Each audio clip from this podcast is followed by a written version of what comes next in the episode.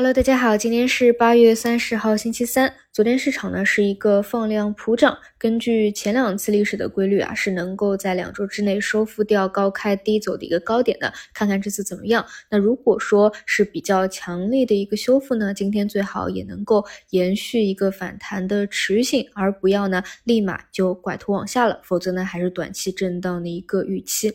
那么昨天晚上呢，主要还是两大块啊。现在来说，呃，短期大家对于出政策方向有预期的一个呢是科创方向，一个呢就是地产方向。而这两条线呢，基本上在前一段时间、前几天的盘面当中，其实多少呢都是有比较明显的一个体现的。先来说科创这一块的预期呢，是我昨天早晨给大家去聊的，就是现在市场上啊，基本都在预期说科创板的门槛要不要降低了。这一点呢，我觉得也是一件好事。我过去几年啊，就基本上讲科。创板比较少的原因，也是因为其实这一块现在大家的这个参参与的比例啊，毕竟还是比较低，所以呢，很多个股的走势就是比较偏机构的那种走势啊，就是你不能，嗯，就是去。很多时候那种图形啊什么的都是比较失效的，就是它往往涨起来呢是比较流畅的往上涨的，跌下去呢也非常流畅的往下去跌，然后就而且呢，因为有这个门槛在嘛，有的时候呢确实是有点镰刀砍镰刀的这样一种感觉啊，尤其是当流动性衰竭的一个时候，所以你看像科创板的这种走势啊，跟主板啊它就不一样啊，有的时候它走的就是非常尖锐的那种走势，这种呢如果说能够降低门槛啊，这样流动性会提高。另外呢，对于一些真的还比较优质的这个个股啊，大家也可以以后去做一个配置了。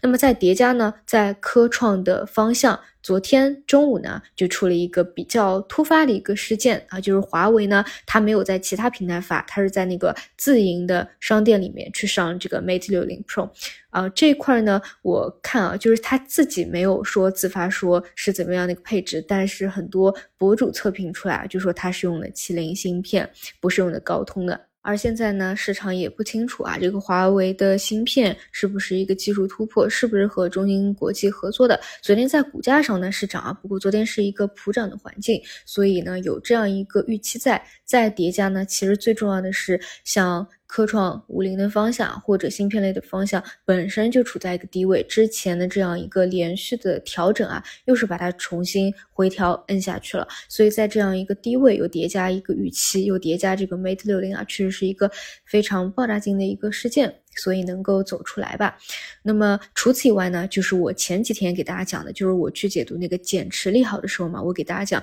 其实减持之前压制比较重的就是科创板的一些个股。所以我觉得主要还是在一个是呃现在是一个政策预期之一，另外呢就是胜在位置低。所以对应着呢，因为昨天是第一天嘛，像科创五零。从底部起来上涨了四个点左右，所以后面呢，大家还是都可以去看一看的。主要就是几个思路，比如说你原来就有科创板持仓的科创板、科创项的这个个股，那就可以在这段时间再去重点看一看啊。然后的话呢，要么就是科看看科创五零。除此以外呢，就是一些筹码博弈嘛，就是一些次新股啊，那资金昨天会去炒作，但这种呢就风险性也比较高一些。除此以外呢，就是。放，假如说啊，真的降低门槛，有一些这种大票呢，其实是资金会去配置的，所以像这种配置股呢，也会有一个比较好的表现啊。这个是短期的第一块。那么第二块呢，就是昨天晚上大家应该已经看到有一些利好，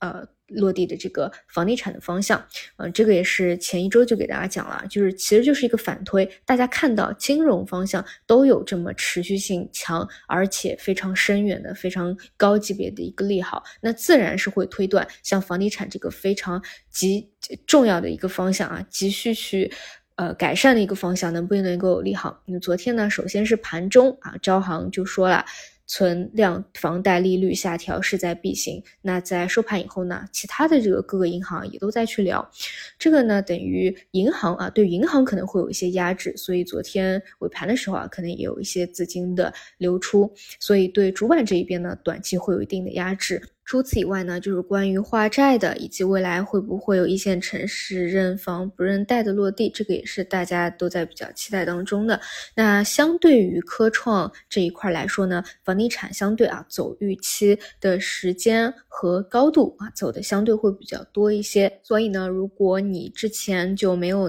拿过地产的先手啊去做这个预期的话，那不如呢还是先看一看啊刚刚从底部起来的科创类的方向。那如果说呢你本来就有有房地产的相关的，那就看看后面的一个走势吧，包括政策落地的情况，资金会不会兑现的一个情况。那除此以外呢，昨天市场是一个普涨，很多成长类的方向都是四处开花的。目前呢，就是没有说一个明确的主线啊，就是各个方向轮动修复的一个情况。那么昨天涨幅靠前的就包括机器人啊、无人驾驶啊这些，我在过去几个月里面啊有都。当时他们走过主线的时候，都有重点去解读过。你可以理解为是 AI 加应用真正能够落地比较早的这个分支吧。这里呢就不做展开了。今天呢依旧是看市场修复的一个延续性，另外就是这两个有政策延续的方向，他们的一个表现。好的，以上就是今天早评内容，那我们就中午再见。